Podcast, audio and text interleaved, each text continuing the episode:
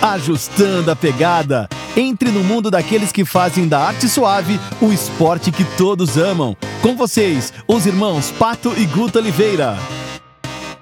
Salve galera, para começar a segunda temporada do Ajustando a Pegada, nada melhor do que a gente começar com um bate-papo entre eu e o Guto numa das lives que nós fizemos sobre a mentalidade Black Belt do podcast do Diogo Pato. Então vamos passar aqui também o bate-papo que a gente teve sobre início, o nosso início do jiu-jitsu, algumas histórias e ensinamentos que o Guto tem aí sobre o caminho dele até a faixa preta. Vamos lá. Você viu, ó, cara, a presença ilustre do vô assistindo a gente hoje, hein, Guto? Faça bonito, né? O vô Ronaldo aí, né? Isso aí, cara. É. Saber que tá aí o Ronaldinho. Ah, show Beleza, de bola, Você né? também tá. Você também tá com a barba. Eu achei que eu tava com a barba grande, mas não, não, não tá tanto assim. Nada. Isso daqui, o negócio é esquema bom para ficar, né? Ficar assim em casa, né? Não dá para sair desse jeito. Se sair desse jeito, o pessoal fica com medo. O negócio é ficar Agora, assim você veja em casa, como é... né? Veja como é que é essa pandemia, porque você na pandemia você já raspou o cabelo a zero com gilete, agora ele já tá comprido de novo. Daqui a pouco você raspa de novo com o kick e continua. Já casa. passei a gilete zero, é tudo, já tirei a barba, já cresceu o cabelo, já cresceu a barba. Mostra que nós estamos há muito tempo em casa, né? Meu Deus do céu, todo mundo ficando louco já em casa, né? É verdade. Guto, eu estava pensando aqui, né, é, geralmente quando eu começo esse bate-papo com o pessoal na, é, com relação à mentalidade Black Belt, eu quero saber um pouco do início das artes marciais de todo mundo, né? Sim, Mas eu estava agora, quando eu ia ligar a live, eu estava pensando o seguinte, eu sei que o teu início nas artes marciais foi com a gente lutando boxe com meião de futebol em casa, quando a gente era pequeno. Né? Lá Olha, na. Cinco, seis anos, a gente pegava aquele meião de futebol, botava na mão e saía na porrada. Eu era mais velho, batia em todo mundo, nariz sangrando, aí depois apanhava do pai e da mãe em casa. Né? A gente saía na porrada com todo mundo. Brincadeira. Olha lá, The Machine. Olha lá, The Machine. The Machine, my man. What's up, Lawrence? Lawrence, my man. É isso aí. E... Lawrence, grande faixa preta Black Belt da North Orlando, né? Isso, Billy Rocha, Billy voltar aqui conversando com a gente também. Mas, Guto, ó, então, ó, 5, 6 anos. Saía na porrada desde pequeno, né? Desde pequenininho saía na porrada. Meu Deus do céu, como é que podia isso, né? A gente assistia, como é que é? Eu tava lembrando, a gente assistia o Grande Dragão Branco e depois botava as luvas e aí treinava para fazer a, a, a né, para começar a tentar imitar os caras no filme, né? Eu lembro é, uma vez também que eu peguei um pedaço. Lembra? A gente tinha um pedaço de pau, um pedaço de pau que botava fita isolante para fazer umas espadas, para fazer espada, querer lutar. Ninja, tudo, né? É a criançada que cresceu sadia, né? Querendo ser ninja, querendo ser super-herói, querendo ser o Falcão, campeão dos campeões lá de queda de braço, né? A gente. Liga o Falcão que tá querendo virar o boné. mesmo, né? pô, virava o boné, queria ser isso daí, né? A gente queria ser super-herói, queria ser é, astro, queria ser atleta, queria ser campeão, né? A gente só queria ser campeão. Então isso. é um negócio interessante, porque daí, isso daí, desde pequeno, a gente, graças a Deus, a sessão da tarde ajudou muita gente, né? A sessão da tarde passava tudo Sim. quanto é filme, né? A nossa mãe é, gravou tudo quanto é filme pra gente também, de super-heróis, né? De de isso que não tinha os super-heróis de hoje. O nosso super-homem daquela época Sim. era um super-homem com aquele cueca, com aquela cueca por cima daquele, daquele legging, né? Exatamente. E mesmo assim a gente já, já se divertia, né? E o He-Man, lembra o filme do He-Man lá atrás, Mestres do Universo? Lembro. Né? Pô, a gente se divertia muito com essa criançada. É, é a gente, lá todo mundo em casa, e não tinha nada de internet, não tinha um videogame, mas daí a gente saía na porrada. Aí tinham que tirar o controle da gente porque não podia mais jogar, porque a gente é, brigava, daí lutava boxe com um meião de, de futebol, né? Pô, daí socava todo mundo, a gente saindo na porrada, não, tá bom, agora todo mundo é castigo. Você lembra daquele filme com Van Damme chamado Retroceder Nunca, Render-se Jamais? Nossa, que o Piazão, senhora, o Piazão lutava, daí ele, ele era visitado pelo Bruce Lee, aí ele tinha pois que fazer é. o treinamento, e tinha uma hora que ele fazia flexão com um braço só, com a mão fazendo o dedo assim, e a gente em casa tentando fazer flexão. Pois é. Agora, Guto, eu, eu, lembro o seguinte, eu lembro dessas, dessas histórias nossas, né? Que a gente, a gente treinava em casa, mesmo sem ter luta, mesmo sem ter conhecimento de arte marcial, a gente estava sempre tentando desenvolver alguma coisa. Então, a gente, ou a gente é, lutava com o, os meiões, né, de boxe, ou a gente via algum filme, como a gente falou, via Grande Dragão Branco, via algum filme do Bruce Lee e tentava reproduzir aquilo. Pô, Chuck Norris, quando a gente via Chuck Norris lutando com o Bruce Lee, a gente tentava uhum. reproduzir a luta, tudo isso aí. Mas eu não lembro muito bem é, é, a, o, teu começo, porque quando eu comecei a treinar, que foi lá, eu comecei a treinar na época da Taijin, lá atrás, do, do, já, era, uhum. já era 93, 94. Isso, conta pra gente como é que foi, como é que você começou a treinar, a, a, a realmente daí entrar mais na arte marcial mesmo e começar a desenvolver a, a tua técnica de luta. Como é que foi? Bom, é, minha primeira lembrança de arte marcial foi no maternal, lutando karatê. No maternal chamado Rapunzel. Uhum. Eu lembro lutando karatê no Rapunzel. Uhum. Foi a primeira coisa que eu aprendi na vida. Aprendi a fazer um kata lá, aprendi a dar um soco e tal. Aí depois disso, treinando judô com o mestre Kinjiro, né? Sensei Kinjiro lá no Curitibano. Sim. Sensei sinistro. Curitibano. E daí eu fui pro Karatê também, junto com você na época. É, que a gente Masaki, o professor Masaki, Sensei Masaki. O Masaki ainda dá aula lá no Curitibano, né? O Kinjiro era o único faixa vermelha e branca aqui no Brasil de judô na época. E muitos saíram, muitos campeões saíram lá do judô do Curitibano, né? A gente pode falar, uhum. pô, do Rubão Tempos, que, que putz, foi pro Mundial universitário foi o primeiro brasileiro lá a medalhar no Mundial Universitário, ele, o Querubim, né? Então, pô, tinha uma uhum. galera toda lá no Curitibano. Então a gente começou assim, né? Começa desde o começo, isso daí, é, é começando o arte marcial desde criancinha, para pegar esses ensinamentos, uhum. para pegar. Porque, porque os pais sempre colocam, né, para a criança só quer saber de porrada em casa. Não, não, vai lá aprender um pouco o que, que é o que, que é disciplina, né? Não é só arte marcial, vamos aprender o que, que é disciplina. Aí é muito engraçado isso, porque daí em casa a gente, é, com irmão, homem, tudo, cinco em casa, saindo na porrada com todo mundo. Eu lembro brigando em casa com, contra os quatro, os quatro em cima de mim, né? Eu mais velho, saindo na uhum. porrada com todo mundo. E eu lembro que na chutebox eu comecei a treinar lá atrás, em 1991. Em 91, uhum. em 91, 92, quando era ali na Riachuelo ainda a academia Chutebox, nossa, o Pelé tinha acabado, nem faixa preta ainda de Muay Thai era, o Rafael, o Cunha, eles eram faixa preta já, o Fabião não era ainda, uhum. o Vanderlei era azul, azul clara, nossa, na época. Uhum. Então, comecei a treinar o Muay Thai muito cedo, muito lá atrás, e daí em 93 teve aquele Vale Tudo que foi a Chutebox contra a Capoeira, em função do, do tumulto lá em uhum. Guaratuba, uhum. né? Então, aí comecei Isso. a por causa do nosso primo, né? Por causa do Afonso. O Sim. Afonso treinava. Sim. Né? O Afonso hoje delegado da Polícia Federal, nosso pô, primo, amigo, né? Amigão aí. E tá lá em Brasília. Então foi por causa dele que eu comecei. E daí você começou logo em seguida ali em uhum. 95. Daí a gente começou o Muay Thai lá na Taijin, né? Eu lembro que da Taijin, a primeira vez que eu fui treinar, você falou para mim, ó, vou te levar para treinar Muay Thai. É, nós fomos de ônibus eu bem baixinho, magrinho e, e, e com medo, porque eu, eu tava com medo do que, que eu ia encontrar dentro da academia. A gente, a gente foi, a gente foi primeiro pro Curitibano, daí do Curitibano a gente foi é, de ônibus medo, ali. Né? Qualquer academia assim, Sim. de Muay Thai era, pô, um negócio assim, pô, era lugar de. Não era lugar bom, né? Sim. Não era lugar bom, era lugar assim que, pô, você não entra. Né? Qualquer, tanto Isso. que eu treinava escondido, né? Comecei a treinar escondido lá atrás. Uhum. Né, os pais não deixavam, pô, Muay Thai é briga. É igual no Rio de Janeiro, o Jiu-Jitsu era pancadaria e aqui era Muay Thai. Então, uhum. foi o Muay Thai que, que fez isso, né? Sim, aí a gente começou a treinar lá na Taijin, eu lembro que o Cunha foi o meu primeiro professor. E daí, lógico que como a gente era pequeno, a gente treinava a gente chegava às duas da tarde na academia e ia embora às oito da noite, né? A gente fazia aula é. com Cunha, com o Rafael, depois entrava com todo, todo mundo. E ali na, ali na Taijinha, eu fui, pelo menos para mim, foi a primeira oportunidade que eu tive de conhecer o que, que era luta de chão.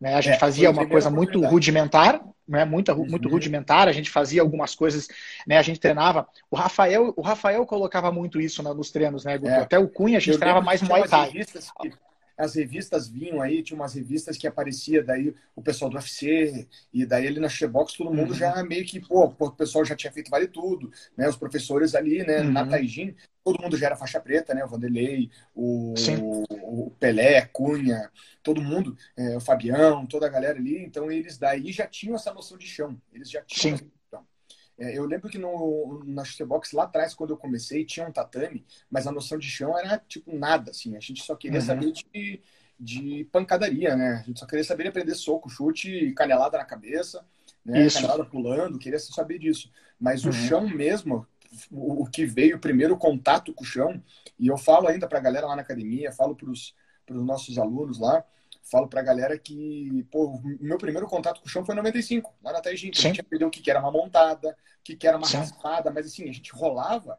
mas é que ele rola muito meia boca. Era um rolinho assim, 1995, Curitiba, Jiu-Jitsu. É, é. Nossa Senhora, né? Eu lembro que quem dava aula de Jiu-Jitsu aqui era só o Burgel lá na ABB. Que ele Sim. veio, né? Então era um negócio assim meio. Aí o Penão dava aula também, mas era um, um negócio meio estranho, assim. A gente não tinha uhum. muito ainda, né? E na chutebox ali, a gente já. O meu primeiro contato com o chão foi lá também. Né? Sim. O primeiro contato. O que, que era armlock? Eu nem sabia uhum. o que era triângulo direito, só quando eu vi o Royce Grace fazer lá, que deu, pô, é triângulo aqui, né? Pô, que legal. Mas assim, noção de raspagem, ficar por cima, ficar por baixo. Eu lembro que eu era bom. Sim. eu já tinha noção, eu já tinha uma noção. Sim, a gente, a, e a gente tinha muito, a gente tinha muito, a gente gastava muito tempo dentro da academia, né? É. A gente fazia muito, desde pequeno em casa, tentando reproduzir o que o Bruce Lee fazia nos filmes, é, a gente tentava imitar, né? Igual.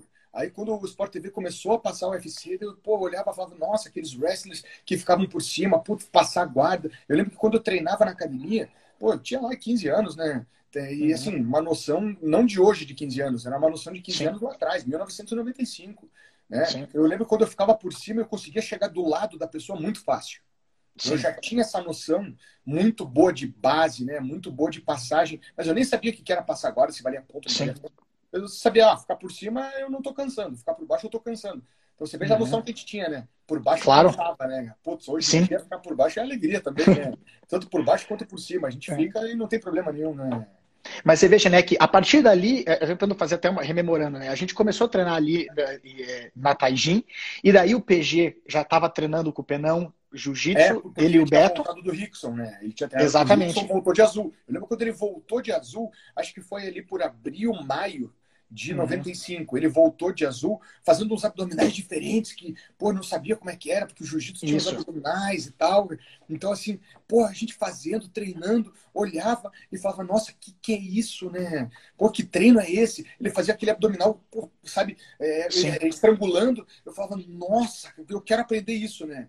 E daí, pô, PG, daí não, porque o jiu-jitsu é melhor e tal, tal, tal. E a gente, não, Muay Thai, Muay Thai, Muay Thai, ficava. É, e a gente tava, a gente Curitiba, tava... né? E a gente estava consciente que nós estávamos, nós criamos muitas amizades dentro da academia também. Então a gente não ia simplesmente largar uma coisa para fazer outra, né? Mas a gente é, via é. o benefício daquilo ali, né? Com certeza. Daí você olhava a família Grace. Eu, eu tive o primeiro contato com a família Grace foi em 95, que pô, eu soube quem era Grace. Eu lembro uhum. que na academia o pessoal falava, né, pô, mas se eu sair na porrada com o Rickson, se quando eu o pessoal falava lá, né? Porque, pô, todo mundo era brigador, né? Todo mundo era lutador. Sim. E daí falava, não, mas pô, não, mas de pé não dá para eles. eles efetivamente Sim. não dava. A gente sabe que de Sim. pé a chute box na época era, nossa, tanto que foi o que foi, né? né e olha o tanto que criou até agora, né? E todos é. os professores que estão treinando todo mundo, né? De, até o agora. O né? que ele fez com a chute box na época lá, mesmo em 95, no começo lá, o pessoal era muito bom de porrada de pé. Então, assim, uhum. assim, qualquer um que entrasse de pé com eles não ia conseguir. Tanto que Sim. cada um foi onde foi. Né? Os lutadores foram o UFC, antes o Pride, antes o Japan Open, que o uhum. lá no Japão Open. É, tem Sim. muita gente que não sabe essa história, que quando começou o UFC nos Estados Unidos, começou o Japan Open no é, Japão. Uhum. O Rickson foi para o Japão, pro Japão Open em 93 e o Royce foi em 93 para o UFC. Então Sim. foi mais ou menos isso. E o Rickson, putz, lá explodiu. E o Royce explodiu do outro lado. É aí depois, né? aí depois eu lembro que eu, eu acho que você, a gente foi treinar com o PG, com o Penão, o primeiro treino lá na Muzenza, né? Na Ali Muzenza, na, na Marechal Floriano. 97, na não, um pouquinho antes, 96, final de 96, começo de 97, eu é, acho que foi. É, na Marechal, Marechal Floriano, eu lembro que o primeiro treino, você já estava de kimono e eu estava com bermuda e um, a parte de cima do kimono, uhum, porque a gente não tinha, lembro, a gente não tinha kimono, nada, né? A gente, tava, a gente foi fazer um teste. Judô a gente tinha muita noção de judô, porque tinha treinado com o Kinjiro lá no Curitibano. Então eu tinha muita noção, a gente graduou bastante em judô. Você foi Sim. campeão de judô lá, que eu lembro. Isso. Eu apanhei pra caramba no judô, eu lembro, mas lutei um monte de campeonato. E assim, o Kinjiro, eu lembro que pô, a gente olhava o Kinjiro como um samurai, né? E o Sim. Masaki também, né? O Kinjiro, samurai, por dois japoneses. Pô, os caras faixa preta. O pô, Kinjiro, faixa vermelha e, e branca de judô naquela época, pô, Kinjiro eu olhava, pô, eu achava o cara um samurai. Eu lembro que a pegada Sim. dele era algo muito forte. Sim. Né? Tanto que hoje, quando eu tô treinando, a galera fala, pô, tua pegada do alicate, eu lembro dele. Olha pô, a minha lembrança, do Kinjiro lá atrás. Pô, isso 80 e caqueirada, o Sensei Kinjiro. Sim. Então, aí quando a gente começou no Jiu-Jitsu em 97, foi por causa do PG do Afonso e do Beto. Nossos primos Sim. já eram graduados, já campeonato, o PG já era roxa, casca grossa em Curitiba casca grossíssima, um dos grandes casca grossas de Curitiba na faixa roxa na época, né, em 96, 97, e a gente foi para o jiu-jitsu levado a nossa amizade com os primos. Então não era só primo por, de família, Sim. era uma amizade. A gente estava quase todo dia junto, a gente estava todo final de semana junto. É, tudo que a família Grace fez lá naquela época, a gente reproduzia na nossa família. Né? O nosso primo Cado, o João Ricardo montou o meu tio, o nosso tio montou um tatame lá na casa deles para a gente treinar com eles. A gente saía na porrada todo final de semana. Um colocava luva, o outro agora põe para baixo, agora põe para baixo. A gente tinha noção do Muay Thai, então já falava para eles não, vamos dar soco, vamos dar chute e treinava jiu-jitsu junto o tempo inteiro. Então tanto que a nossa evolução foi muito rápida. A nossa evolução no jiu-jitsu foi muito rápido. Tava falando com o, com o Nego lá na academia, com o Nego Charlie. Aí ele perguntou, pô, quanto tempo você levou para pegar azul? Seis meses. Pô, eu em seis meses Sim. peguei azul. É, e, e, e o jiu-jitsu, naquela época, na, naquela época o jiu-jitsu ele, tinha, ele não tinha hoje essa, essa estrutura de aula que nós temos hoje de jiu-jitsu, né? Que você não. sabe, você estruturou o que, que vai precisar do jiu-jitsu, o quanto tempo uma pessoa vai ficar na faixa branca, na faixa azul. Era muito mais daquela assim, né? O professor ele via, ah, esse cara aqui tá indo melhor na academia que os é, outros, ele tá com capacidade, ele vai. Eu aprendi de jiu-jitsu com o Penão foi homoplata. Pô, Sim. como é que um cara vai chegar na academia hoje? Eu vou ensinar uma homoplata pro cara. Eu não Sim. vou ensinar o cara a cair. Não vou ensinar Sim. o cara a fazer um rolamento. Né? Não vou ensinar Sim. o cara a bater. Tem que ensinar Sim. o cara a bater primeiro. Tu fala assim, meu amigo, doeu, bateu. Você não vai apagar, Sim. você vai se machucar. São outros tempos hoje em dia, é outra coisa hoje em dia, né? Então, Sim. você pega assim, a gente teve contato no 97, pô, o Pedrão aqui, Pedro Passione, que é amigo nosso, pô, teve contato com o jiu-jitsu lá na França. O cara nem, no, nem em Curitiba treinou, foi França. E, pô, imagina o Pedrão faixa preta com aquele tamanho dele. Pô, como é que vai aguentar um cara daquele? Pô, o cara é gigante. Então, assim, é muito engraçado, porque daí naquela época era assim, era a lei de quem era persistente. O jiu-jitsu era assim, as academias Sim. eram assim.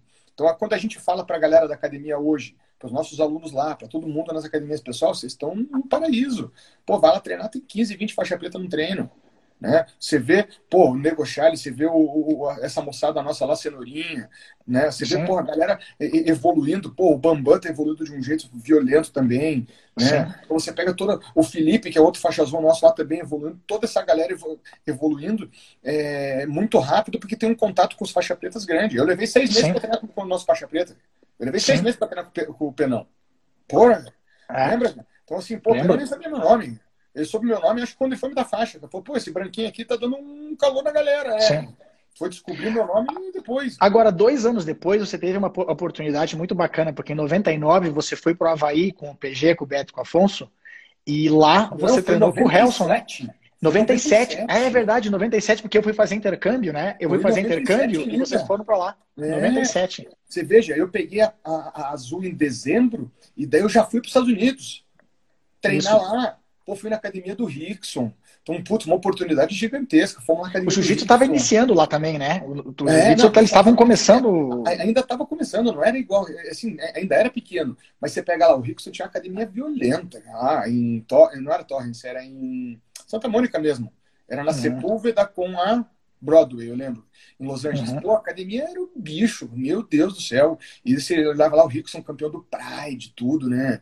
Pô, um negócio grande. E daí fui no Helson lá no Havaí, pô, olhava assim também, pô, uma galera, mas muito faixa azul e, e poucos roxas. Tanto que o PG chegou lá de roxo, o Helson, pô, chamou ele pra treinar.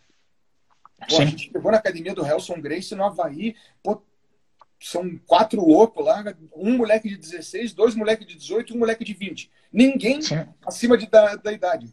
Pô, nós quatro no Havaí. Vamos fazer o que no Havaí? Vamos treinar jiu-jitsu. Olha a cabeça.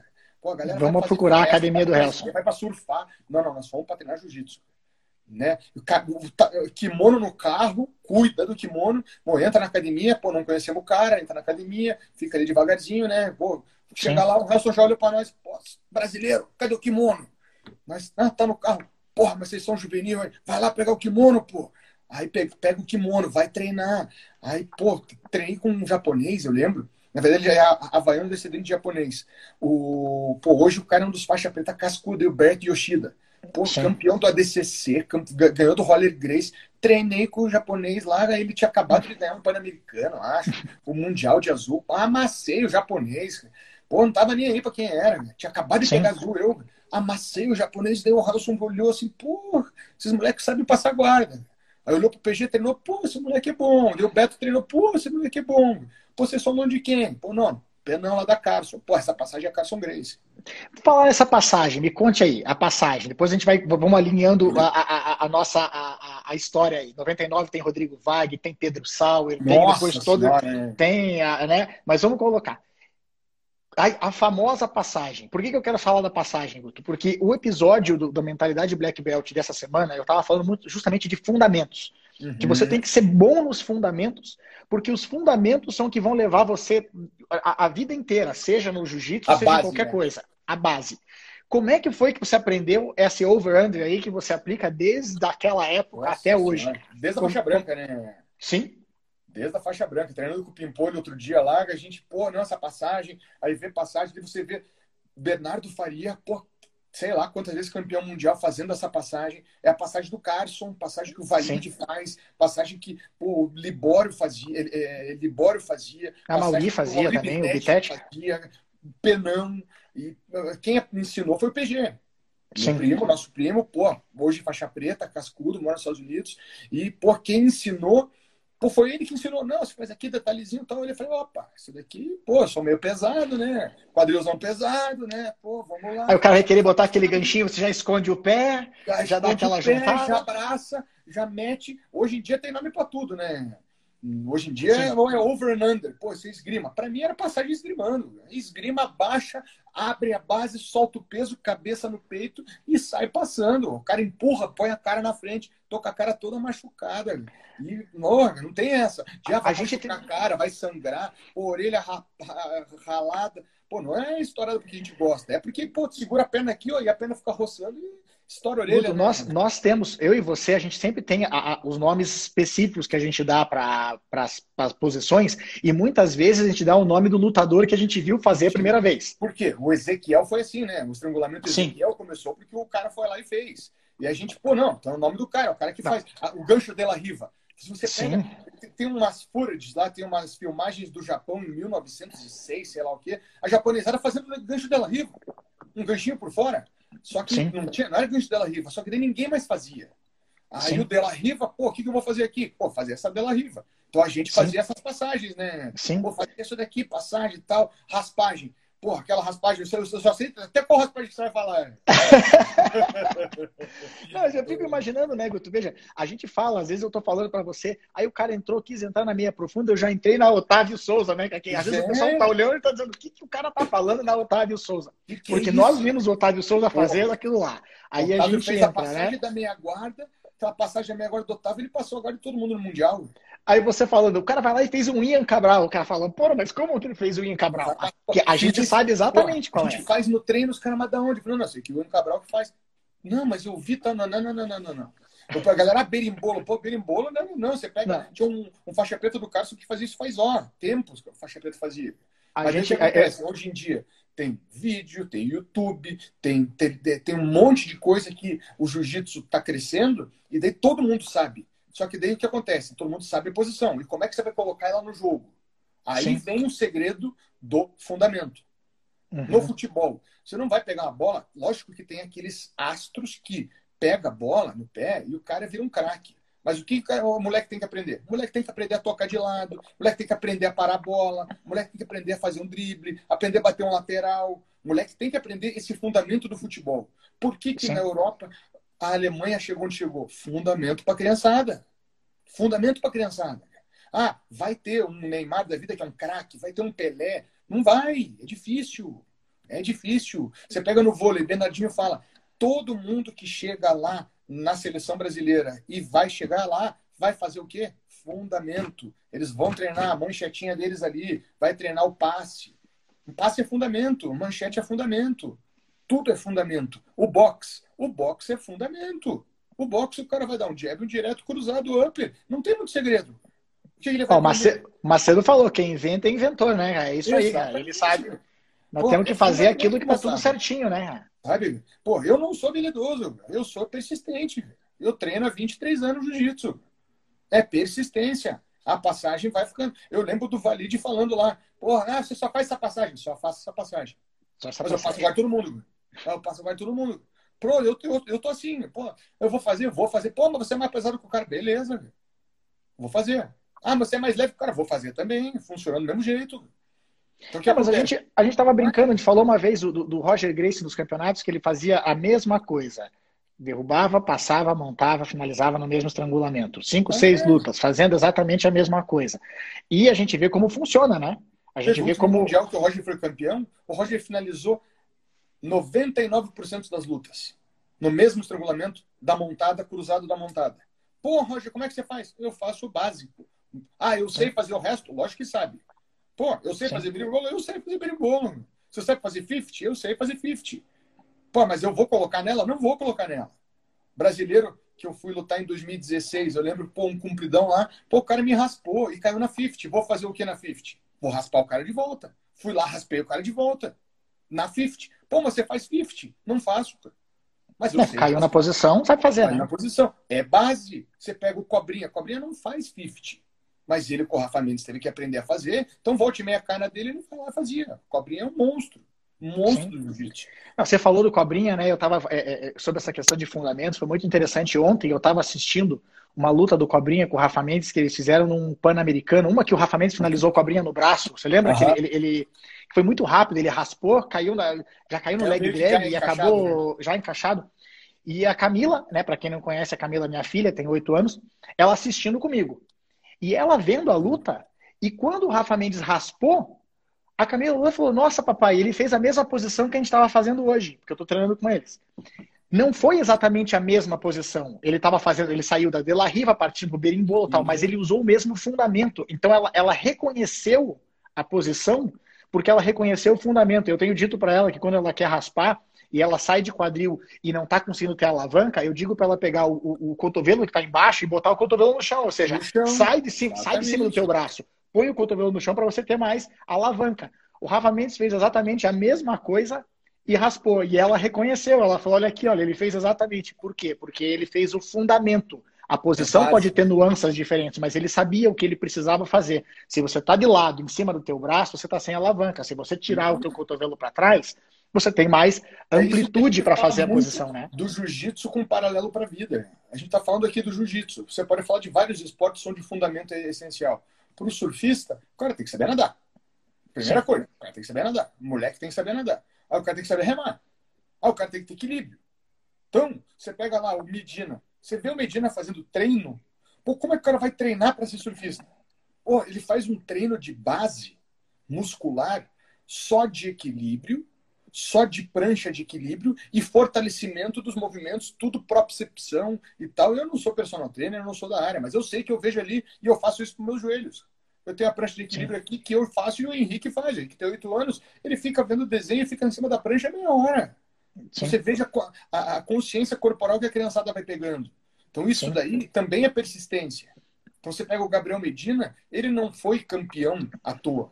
Ele foi preparado para isso mas a base dele é muito grande. Então você pega em todos os esportes que sejam, a base é muito grande. Eu estava assistindo o especial esses dias do Matt Fraser. Uhum. Matthew Fraser. Para quem não conhece o Matthew Fraser, o cara é só quatro vezes campeão seguida do CrossFit Games. Ah, mas CrossFit eu não gosto. Eu também não gosto de CrossFit. Mas, pô, você vê aquilo lá é animal. Os o cara é um monstro. monstros. Então é tudo base. base ele não base, tinha base. corrida. Você lembra que ele falava que o primeiro, o, o, primeiro, o primeiro CrossFit Games que ele ganhou, que um ano antes ele tinha, ele não estava conseguindo, ele não estava conseguindo correr. É, ele estava perdendo na corrida. Porque ele não conseguia correr. Então ele, ele não, não conseguia correr. Então você pega lá, pô, se o cara não tiver fundamento, o cara não vai para frente. Estamos falando dos esportes. Né? Se a gente falar na vida, é a mesma coisa. Se a gente falar profissional, é a mesma coisa. Estamos falando aqui no esporte, falando da vida. amigo nosso aqui, pô, Felipe Cranivato, Felipe Simão. O cara é um monstro, um monstro no jiu-jitsu. E, pô, na vida pessoal, pô, profissional, o cara é outro monstro. Então, por quê? Faz os paralelos. Faz os paralelos. Aplica bem os fundamentos, né? Os fundamentos. Você pega na vida profissional. Se você não tiver com inteligência emocional nos negócios, se você não tiver conhecimento, se você na matemática, você não vai aprender a fazer matriz direto. Você vai fazer o quê? As quatro funções primeiro. Você vai aprender a somar, diminuir, multiplicar e dividir. Então, assim, tem muita gente que quer quebrar etapas na vida. Seja no esporte, seja profissionalmente. Então não tem que quebrar etapa nenhuma. É difícil mesmo. A vida não é fácil. A gente foi criado pelos nossos pais, tudo, sempre tentando ser protegido, né? Não, não, pô, não, não quero que sofra, não quero. Não, não, não. Eu falo aqui pro Henrique aqui em casa, falo, meu nego, a vida é difícil, rapaz. É, né, papai? Vida é difícil. É vida difícil, não tem essa. A vida é complicada mesmo. Então o fundamento é essencial para tudo para tudo. É, e o, o, fundamento eu vejo que ele permite que a gente possa depois improvisar se a gente precisar, Sim, utilizando base, o fundamento. Você sabe para onde ir. Exatamente. Você entende é, é, aquilo que a gente olha. Vamos pegar assim, falando é, campeonato de jiu-jitsu. Quantas vezes a gente acaba encaixando alguma posição que não estava necessariamente treinada e não estava necessariamente com as pegadas bem feitas e tudo, mas se você sabe o princípio da posição que você quer, você consegue adaptar. Você adapta, mas você precisa da posição. Não vai. não vai. Você vai. Se você não faz aquela posição. Esse é um exemplo que a gente, a gente usa bastante, né? É, com, com relação à faixa preta com outras faixas coloridas. A gente ouve muito isso é, de faixa colorida, às vezes você está fazendo alguma posição e aí acaba a, a, luta e o faixa colorida fala assim: Pô, é, por que, é, por que, que você, faixa preta, não me finaliza nessa posição? E outros faixas coloridas, às vezes da minha faixa, me finalizam nessa posição. Eles ficam tentando ter dificuldade por que, que eles conseguem defender contra o faixa preta e por que, que eles não defendem com os outros.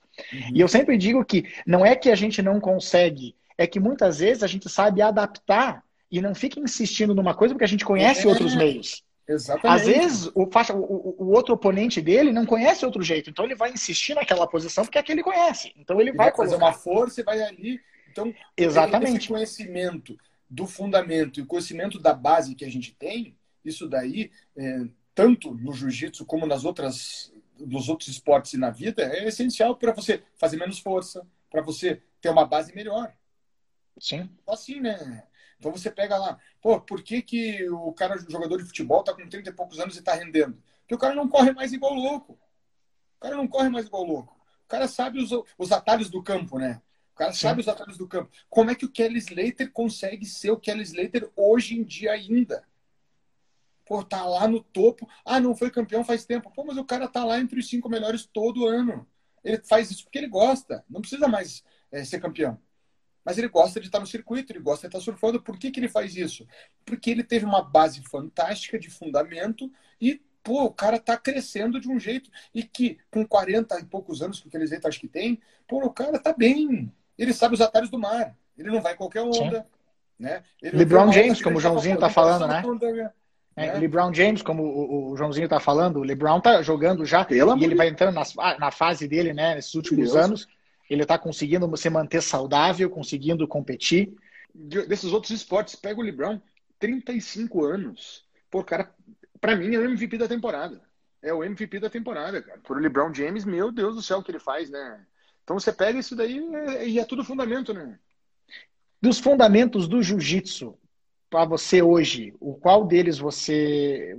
Você citou alguns aqui no meio da, da, da nossa conversa até agora, que eu quero continuar a nossa história até chegar no dia cá. Mas se você pudesse passar hoje, chega um faixa branca na academia e ele quer aprender algum fundamento, qual, qual deles hoje você olha Caramba, e você fala assim, esse aqui é um fundamento que eu acho que vale a pena. Não precisa ser o principal, porque não existe resposta certa disso sim, aí, né? Sim, sim, Mas que né? você pode pegar e falar assim, cara, aqui, isso aqui você precisa fazer certo. Putz, eu acho que é distribuição de peso, né? Distribuição de peso. Distribuição legal. de peso. É sim, e, a distribuição de peso e, a, e o princípio do jiu-jitsu que é a alavanca. Tá. A alavanca a, partir do momento que você começa a aprender a alavanca e distribuição de peso, você para de fazer força. Uhum. Você para de fazer força. Né? Quando você está por baixo, você vai puxar o braço de um cara lá, você não consegue, vai trocar força. Então é alavanca. Você está por cima, você quer distribuir o peso, você quer pesar no cara, é tudo alavanca. Né? Eu lembro quando a gente estava crescendo lá, era faixa azul ainda, tinha um cara que, puto, o cara pegava o braço de todo mundo. Eu lembro que ele pegava o braço de todo mundo. É o, o Vicente Malucelli. Meu Isso. Deus do céu, o armlock dele não tinha como se você sabia que vinha e ele pegava. Por quê? Não é porque ele, ele era forte, ok? Mas ele tinha uma distribuição do peso corporal dele e girava e era fantástico. Né? Então você pega todos esses fundamentos do jiu-jitsu, lógico que a pegada é importante, lógico que você tem um equilíbrio é importante, mas a distribuição de peso e a alavanca que você tem, você consegue treinar com um cara muito mais pesado e não fazer força. Não, fazer, não é que não vai fazer força, não vai fazer muita força, né? Sem fazer força, você sempre vai fazer. É, não vai ter jeito. Você vai ter que fazer. O, o jiu-jitsu é aquela história. Ele vai ter uma isometria. Você vai ter horas, tem horas que você vai ter que, mas você vai fazer a força no momento certo. Naquele é. momento você vai fazer. Né? Veja, né, quantas vezes a gente conversa da, da, sobre as nossas, os nossos treinos, né, e a gente vê o momento que a gente está gastando energia desnecessariamente, né? Porque a gente não está fazendo. Veja, lembra quantas vezes a gente conversou da própria passagem, a tua passagem, que você chega com certa facilidade do lado do oponente, mas você pega um cara com um quadril mais solto, como ele consegue sair se você ficar insistindo em fazer o 100 kg, como você está gastando desnecessariamente Exatamente. a força em vez de você usar a alavanca certa de ir para as costas ou fazer alguma coisa cansa, o, o, faixa branca cansa muito. O faixa branca está lá, ele não sabe distribuir peso, ele não sabe a alavanca certa e ele não sabe é, não fazer força. Ele só sabe fazer força. E se o professor não ensinar ele que respira, tem, tem que respirar. Eu Sim. lembro quantas vezes estava no corner do pimpolho ou no teu corner lá, a galera fala, calma, respira olhava pro lado e todo mundo olhava como respira. Respira, o cara tá fazendo força, tá respirando, pô. Como é que não vai respirar? Respira. Respira. Respira. Sabe? Então também é um princípio que você tem que aprender a respirar, porque você vai fazer força. É um exercício anaeróbico com aeróbico. Pô, respira, meu camarada. Sim. É? Aí você se engasga sozinho, às vezes no, no treino, na luta. Porque você Sim. não está respirando direito. Né? Você não está respirando direito, então você tem que ter isso. Então, o, o, o faixa branca, a gente não pode colocar o cara com os leões direto, senão vai ser aquilo é, mais do mesmo. O pessoal vai chegar, treina um pouquinho, se machuca e nunca mais volta. Nunca mais volta.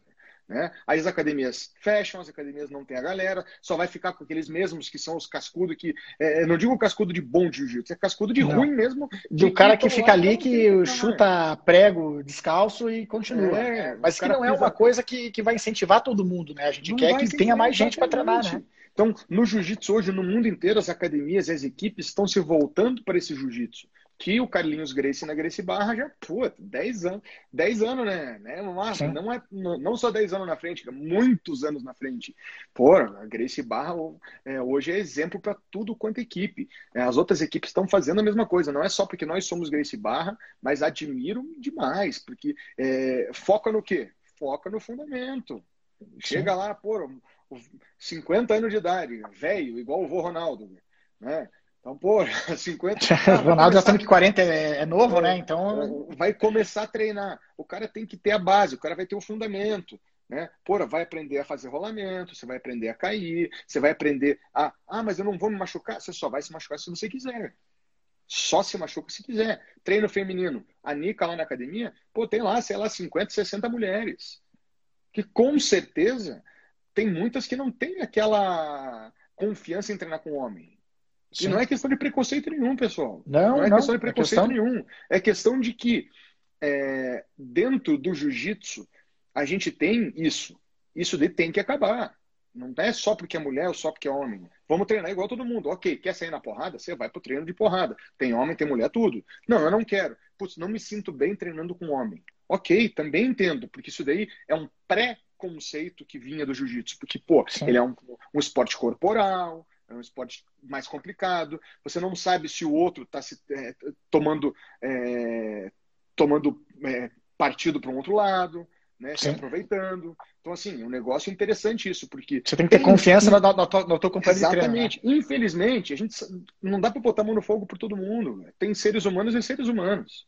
Né? Então, assim, a Gracie Barra hoje é uma equipe e uma escola de jiu-jitsu, não é mais academia.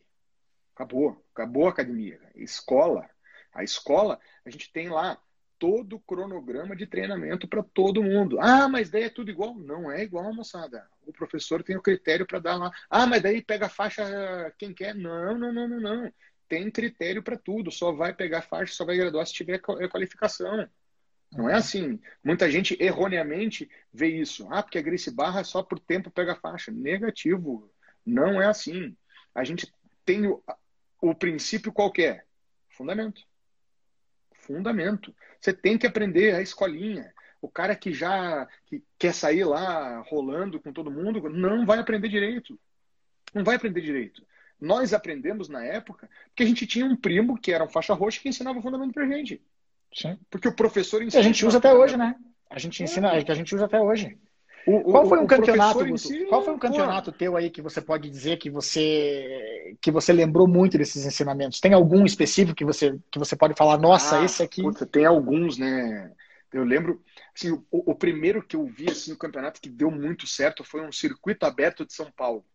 Uhum. Eu estava conversando esses, esses tempos com a galera lá na academia, falando que não tinha campeonato igual tem hoje, vários, né? Uhum. Tipo, Curitiba tinha dois campeonatos por ano. E, uhum. pô, e olhe lá, né? Aí São Paulo tinha o circuito fechado, que era só para moradores lá de São Paulo, né? Equipe de São Paulo, e o circuito aberto, que era aberto para o Brasil inteiro. Mas daí lotava, né? E Sim, era todo mundo. Aí eu fui lá, eu lembro que eu fiquei na casa de um amigo nosso, do Guima, lá em São Paulo. Fiquei na casa dele e daí fui para lutar o campeonato. Pô, primeira luta o cara não veio. Eu já, opa, ufa, eram cinco lutas já, campeão. Já falou, ufa, uma, uma já foi. Pô, eu, como sempre, cheguei acima do peso, né? Pô, de manhã. Teve que correr um pouco, dar aquela cuspida pô, no chão e tudo mais. Aqueles dois quilos tradicionais acima do peso, né? Aí, pô, vai lá, acorda mais cedo para correr, desidratar, para poder lutar. Cinco lutas, primeira luta, pô, o cara não foi. WO, legal, né? Pô, as quatro lutas seguidas, eu fiz todas, seis minutos, todas eu passei a guarda do mesmo jeito, todas a mesma coisa. Eu lembro que eu tenho filmagem lá na casa do, do nossos pais, tem lá, tem a fita das quatro lutas. Olha, eu passei a guarda de todo mundo igual eu passo hoje. Mesma coisa. Uhum. Mesma coisa que eu fiz com todo mundo, eu lembro. Faixa azul, eu passei a guarda de todo mundo. E tudo na base. Eu pegava, fazia base de judô, pegava cruzado e pô, forçava os caras a me puxarem para guarda. Os caras me puxavam, o que eu queria. É aquele negócio. Jiu-jitsu, você tem que fazer o teu jogo. E eu fiz o meu jogo. Fiz o meu jogo, fui lá e ó, putz, é isso daqui. Então, esse campeonato de azul foi fantástico. Eu lembro que de roxa também, Teve o circuito aqui do Paranaense, as três etapas que tinham na época, já tinham três etapas. Eu, duas etapas, eu lutei com o mesmo, com, com o mesmo oponente. É. Poloni, puto, hoje é nosso amigo, meu médico, puto, o cara Sim. sensacional. Mas ele era um fenômeno na época, né? Eu lembro que ele foi campeão do, da Copa Company no meu peso na época de azul, e daí na roxa, daí, pô, chegamos no circuito lá, paranaense, primeira etapa em Guaratuba, fui lutar, ganhei as duas primeiras lutas, final com ele. Ele me puxou para guarda me, e foi para minhas costas. Pô, beleza. Segunda etapa foi aqui em Curitiba eu fui campeão e ele não lutou. Porque já era campeão de uma. Na próxima etapa fui de volta, também ganhei duas lutas e daí fui para para final com o Polônia, lá no lá, lá no Tarumã, campeonato. Copa Quiosque da Natureza. Aí pô, puxei para guarda, ele tava levantei ele, ele raspado me rasga a calça do kimono dele. Pum! Aí o cara sai, aí eu fico com aquela cabeça, puta, tava raspado, tava raspado, tava raspado, pô, não vai dar, e agora, e agora? Aí se desequilibra, né? Aí você desconcentra, aí eu lembro o Renatinho no meu colo, não, não, não, não, não, concentra, concentra, concentra, vai pegar, vai pegar, o Carlinhos também, Carlinhos Bagana do lado, Carlinhos pulando, não, porra, pulando, jogando jaqueta no chão, porra, Gutão, Gutão, depois e voltou, aí ele me puxou. Aí ele me puxou, eu abri, cheguei meio que na meia e entrei na minha. Aí puta, tava ali, e daí, porra, faltando, sei lá, 40 segundos, vai, não vai. Brunão aqui falando que tava gritando lá, eu lembro do Brunão. Porra, gritando, o Carlinhos do lado se esgoelando, passa, passa. O Renatinho estoura, eu lembro que eu estourei a meia guarda dele, terminou a luta, eu passado ali do lado. Puta, mesma passagem, mesmo fundamento que eu fiz, exatamente a mesma coisa. Aí Faixa preta, Campeonato Paranaense aqui, acho que foi 2017 ou 16, foi 16. Faixa preta 2016, pô, lá no campeonato, mesma coisa, lembra, Pato? Nossa. Lembro. Primeira luta, pô, foi lá aquela horrível, era uma trinca, né? Era uma chave de Sim. três, todo mundo contra todo mundo. Pô, primeira luta, o cara fez uma gordice lá e, pô, eu fiquei trocando com ele de pé. Você quase pulou no tatame para me dar uma porrada para eu lutar com eu o cara. Eu lembro. Eu dizendo para você que você, você puxar para guarda, então, já que o cara não ia te é, deixar derrubar, você puxar para guarda e botar lutar. me bater, eu lembro que você falava, se você não puxar, eu vou entrar e vou te dar um soco. Aí eu lembro que eu puxei, quase raspei, puta, daí o cara deu pro outro. Aí eu, caramba, Sim. eu fui lutar com o Ivan da Checkmate, né?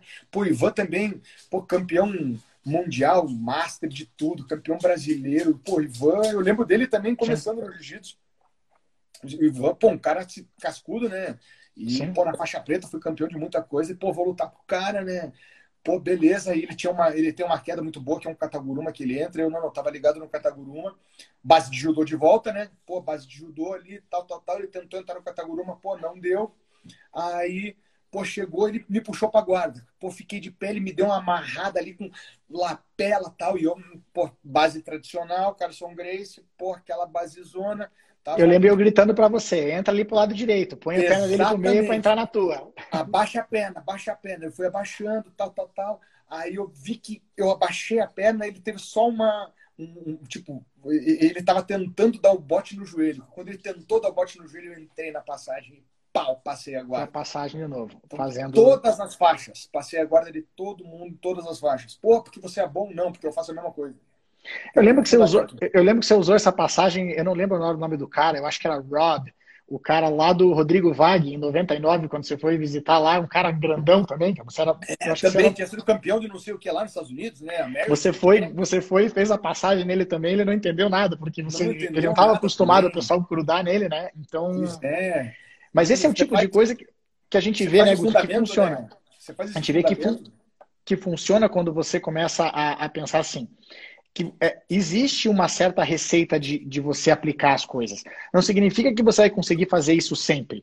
Mas eu lembro uma vez do, no, no, seminário que o próprio Rômulo Barral veio aqui em Curitiba e, e deu pra gente, que ele estava falando assim, que ele, ele tenta lutar, ele tenta usar o jiu-jitsu, toda a movimentação do jiu-jitsu dele é para ele chegar numa posição específica, que é para ele fazer a passagem vazando isso. o joelho. Então ele movimenta tudo. Se eu cair para a direita, eu vou jogar meu corpo à esquerda e eu vou tentar fazer alguma coisa para que eu chegue com o meu joelho direito para vazar, porque é Isso. a passagem dele. Então ele ele faz, não é que ele não improvisa, ele faz, ele faz outras coisas, só que ele faz com o objetivo de chegar no ponto que ele sabe que a partir dali ele começa a dominar a luta. É isso não, o Canivada estava aí agora, gente... pode falar, ele faz a mesma é. coisa, cara. O Cranivale ele faz, ele faz para chegar na mesma posição. Raspagem de gancho dele, é a raspagem de gancho que ele entra. Então, assim, você pega os, os campeonatos, são assim. Hoje eu troquei as mensagens com o André Galvão. Troquei a mensagem Sim. com o André Galvão. Você pega as lutas do André Galvão, o cara é um monstro. De tudo. O cara tem o jogo dele ali. O cara tem o jogo dele ali. Não tem como. Um outro cara que eu troquei a mensagem hoje para fazer lá o, o nosso programa do Justando a Pegada de Volta. Sim. Falei com o Libório. Porra, o Libório. Pô, legal. Pô, falei com o Libório hoje. O Libório, pô, não, não, vamos marcar tal, tal. Pô, o Libório também, ele tinha uma meia guarda sinistra. A raspagem da meia guarda. Então você pega assim, é, muitos faixas coloridas que ainda não chegaram, não sabe muito disso. É, pessoal, treino, você não vai ganhar o treino. Você não vai ganhar. Você vai lá e você vai treinar. Então, pô, eu não necessariamente vou fazer a minha passagem em todos os treinos que eu vou fazer. Não quer dizer que eu vou passar agora todo mundo, mas eu não quero fazer Sim. isso, eu quero fazer outra coisa. Aí você não consegue, daí os coloridos, pô, mas você não conseguiu me pegar? Não, porque não era minha função. Eu, mas eu puxei para guarda. Por que? Pô, porque puxei para guarda.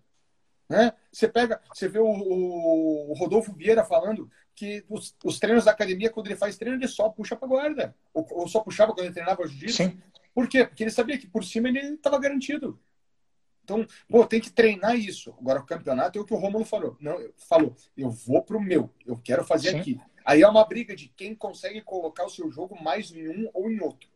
Né? Então, pô, você tem que ter um pouco de consciência de que você vai treinar tudo e você vai colocar ali. Mas se você não tiver a base para você fazer isso, você não vai saber de onde, de onde Eu estava lembrando, tava lembrando um campeonato meio de faixa roxa uma vez, não sei se você vai lembrar. O campeonato era, acho que o campeonato lá do Gurgel, se eu não me engano. Eu estava na final e o cara fechou a, a, a, eu caí dentro da guarda do cara, o cara fechou a guarda e não, não havia Cristo que abrisse a guarda do cara. O cara travou aquelas pernas lá e tava e tava difícil porque o cara começou a fazer o que muita gente faz, que é esconder os, os braços para trás e tal. É aquele que era e, lutador de MMA, não era? Eu acho que era. Aí você lá, saiu, você lá no boqueirão. Aí você gritando: "Ah, Mauri, ah, Mauri, e ninguém entendendo nada o que, que você estava falando. Ah, Mauri, o cara escondendo os braços. Ah, Mauri, eu fui na, na, na lapela, na outra lapela, a gente, fez, a, a gente fez o levantamento do Mauri Bitete, que daí a gente lembrou agora lá atrás com o PG, quando a gente treinava. Essa aqui é a passagem do Amaury Bittet. Primeiro bicampeão mundial de jiu-jitsu. Quem não conhece, vai assistir. O cara ganhou de todo mundo no absoluto. A Mauri Bittet, ele fazia uma cara... passagem de guarda que ninguém faz hoje. Não tem que, pegar nos braços para levantar. A gente aplica quando o cara, principalmente quando o cara quer esconder os braços, né? Porque acontece, Lógico. o cara esconde os braços, o cara não tem que ter pegada. A gente Lógico. puxa, a gente puxa, pega nas lapelas, sobe, levanta e faz a passagem. E Exatamente. até hoje a gente mostra pra galera, né? Às vezes tem um, um, um, dependendo da situação, a gente mostra pro pessoal umas pois é, passagens é, dessas. Você tá perdendo a luta, o cara de baixo tá ganhando, o cara vai esconder os braços para você não levantar. Como é que você vai levantar? Aí você vai aqui Sim. embaixo e o cara desequilibra. Pô, Sim. você não tem confiança para abrir de joelho às vezes. Mas essa é uma passagem, Guto, que se você for ver, até isso tem a ver com fundamento. Porque o, o que ele faz não é nada mirabolante. Ele está fazendo o seguinte: bem, se eu quero passar a guarda de pé, eu preciso geralmente segurar uma das mangas do, do, do meu oponente para evitar que o cara te derrube, né? Te, te deu, o, te deu o tripé ali. Agora, se eu conseguir, de alguma forma, anular as mãos do meu oponente, mesmo que não seja segurando as mãos dele, é. a passagem funciona. Funciona então, é, então, quer dizer, nós estamos usando o mesmo fundamento, a gente só está aplicando ele de forma um pouco diferente. É, então, isso que é o, é, é o, mais importante, a gente colocar. Guto, como falta pouco tempo, falta aí oito minutos para acabar uhum. a live, porque o Instagram só usa uma hora, né? Uhum. Eu queria primeiro. Já uma assim, hora? Porra, só, é, já faz uma hora. A gente nem, cara, a gente parou em 99, olha só, Nossa, a gente não conseguiu nem, nem, nem, passar para frente no. no, no assim. Mas dentro disso aí, então veja, né? 96, 97, 97 que a gente começou a, a treinar mais o jiu-jitsu. Aí teve a experiência, né? Você ainda teve a tua ida depois, teve uma época que você foi para o Rio de Janeiro e foi num carnaval Nossa, que você foi para treinar sozinho, em né? 2000. Fui lá para 2000. Carson, ficar treinando lá no Carson. Aí depois eu lembro que, pô, aí foi 2003 2003, 2004, chutebox, na época que pô, tava todo Sim. mundo no auge, treinando com pô, Nino Chembre, treinando com Luiz Azeredo. Luizinho Azeredo, Gabriel Napão. Marcelo, eu lembro uma vez que eu cheguei Napão. na academia, estava treinando, você, tava, você era faixa marrom, estava treinando o Gabriel Napão, o Gabriel Napão estava ainda no circuito, Deus. né? Meu fazendo. Deus. E, é. e, dentro de tudo isso Verdun, aí, a gente vê assim. Verdun, Macaco, Saulo Ribeiro, pô, treinando com. Nossa, a galera que veio, pô, o Arthur Gogó, que é um cara da, da Jeff Team também. Pô, toda essa galera que passou ali, eu lembro que eu treinei com muita gente, né? Isso daí, nossa, treinando com eles ali também me ajudou muito. E depois, pô, a fase Grace Barra aí, que a gente faz mais de 10 é, anos. Que daí, né? Aí que a gente tem a oportunidade de treinar com vários, né? É, 11 anos de Grace Barra aí com o Pimpolho, pô, e daí a oportunidade de, de viajar o mundo, né? Eu consegui viajar Sim. muito lugares e ir nas academias da Grace Barra pô, ser bem recebido por todo mundo, treinar com grandes campeões mundiais e grandes Sim. caras cascudos, treinar com a família Grace, treinar com o Cairo lá nos Estados Unidos agora ali, né? Pô, com o mestre Carlos, com todo mundo. Pô, Furão lá também, né? Que você tem, pô, que você treinou com ele. Com o Furão. Pô, Otávio, treinei com ele de volta lá, Otávio Souza. Pô, treinei com uma galera ali, daí você vem aqui, volta pro Rio de Janeiro ali, pô, treinar com o Samoa lá no Rio, pô, Shimu, com o Nelson Monteiro, porra, treinar com uma galera toda aí que, nossa, o Roger tava lá na academia também, não treinei com o Roger, mas, pô, treinar com toda essa moçada aí é impressionante, né? Guto, desses anos todos, né, o que que você... Eh, são vários, mas eu gosto de puxar pelo menos um. Qual é o principal ensinamento que você pode tirar do teu caminho até a faixa preta? Desde que você começou lá na Taijin, sem kimono, aprendendo Caramba. a ter uma educação e, e, e, com puxar, né? Ó, o Alcides falou até aí o Soneca, o Gucci, né? Que a gente nossa, tem treinado, que, são, né, que tem. O Gucci, o Gucci nosso irmão lá em Orlando, toda vez que a gente vai lá, ainda dá um jeito de treinar com ele, né? Com, com, o Igor também, que dá um treino lá. Né? lá treinar com o Gucci, você vê ele com aquela cara de. É... O, o, o, Gucci agora vegano que ele tá, com aquela cara de ali. Pô, você vai lá, passa o rodo na gente, treinar com o Igor. Putz, treinar com a galera lá da Gracie Barro Orlando, nossa, é demais. Mas assim, para chegar a faixa preta, o caminho, é, putz, uma palavra é difícil, mas é paciência e persistência. Porque você tem que ter paciência, porque as coisas não acontecem da noite para o dia. Você tem que ter uhum. paciência e você tem que ter persistência. É, o João Miau e o Paulo Miau, esses dias, postaram um negócio, uma conversa deles ali, que é, é a verdade. Aí o Irata reproduziu também. Sim. Então, pô, foi muito legal. E, pô, concordo plenamente. Acho que foi o João ou o Paulo perguntou pro outro. Pô, e daí, tá afim de treinar de tarde, né? Aí, vamos treinar tal. Ele, cara, não preciso estar tá afim para treinar. Eu só vou. Mas como assim? Só não, pega e voa. Não preciso estar afim de treinar. Eu simplesmente vou. Agora, se eu tô afim ou não tô afim, esse eu deixo para depois. Eu só pego o meu kimono São outros 500. Então, olha que troço Puta, eles são dois moleques simples do interior do Paraná aqui, que estão morando lá no, nos Estados Unidos, que conseguiram um caminho gigantesco com o jiu-jitsu também, através do Cícero Costa, através né, do, pô, do Murilo Santana, lá que está agora, a, a, Unity. E, pô, os caras têm um contato com o Irata. Como é que os caras desse é, pensam que pô, teriam um contato com o Irata? Então, assim, olha a cabeça dos dois. Pô, daí tá afim de treinar hoje? Você vai treinar de tarde? Na treinar eu vou. Se eu tô afim é outra história. Treinar eu vou. Se eu tô afim, eu não sei o princípio para você chegar numa faixa preta é, de qualquer arte marcial, mas no jiu-jitsu é isso. É você treinar. É você treinar. Então, pô, você tá afim de treinar? Cara, não sei, eu vou treinar. Eu só vou treinar. Agora, se eu tô afim ou não tô afim, é outros 500. Então, nós vamos treinar. Então, você tem que ter paciência. Você tem que ir lá e colocar os minutos, colocar as horas, as horas de voo. Você tem que colocar a hora de voo lá. São as 10 mil horas. Teoria das 10 mil horas, meus amigos. 10 mil horas de voo. Você tem que estar lá nas 10 mil horas de voo. Você tem que ter hora de voo. E você tem que ter persistência. É todo dia. Não é hoje, não é amanhã. É todo dia. Ah, eu não consigo todo dia, três vezes por semana. Toda semana. E, e treinar aqui quando você está, né? Você está em casa, você está olhando, está pensando na posição, está fazendo. Não é só físico. O Pimpolho eu estava falando para a moçada nesses dias, moçada, anotem. Anotem. Pô, hoje eu treinei bem com o pato, mas eu não consegui passar a guarda do pato pro lado esquerdo porque eu peguei na perna errada. Pegue na perna certa. Pegue na perna certa. Se você anota, você mentaliza. Eu faço isso desde o começo no jiu-jitsu. Todo dia de noite. Eu chego, rezo e começo. Puta, como é que foi meu treino hoje? Treinei com não sei quem, treinei com não sei quem, mas o que, que eu fiz no treino? O que eu fiz no treino? É a mesma coisa que o Pimpero falou. Anota. Faz o rola tudo de novo, né? Eu faço tudo de volta, para daí no dia seguinte eu fazer tudo certo. Então, olha, é um negócio assim, você tem que ter essa persistência. E o Brunão falou aí, é, é a disciplina mesmo. Você tem que ser é disciplinado.